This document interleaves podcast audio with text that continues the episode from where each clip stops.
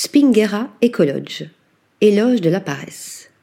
À Espinguera, la vie s'est peu à peu arrêtée il y a un demi-siècle, quand les agriculteurs, les éleveurs de chèvres et les pêcheurs ont déserté les lieux.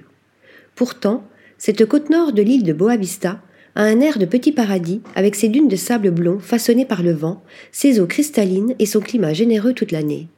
Elle fait aujourd'hui le bonheur des clients du Spinguera Ecolodge, un hôtel-boutique du bout du monde tenu par Larissa et son équipe.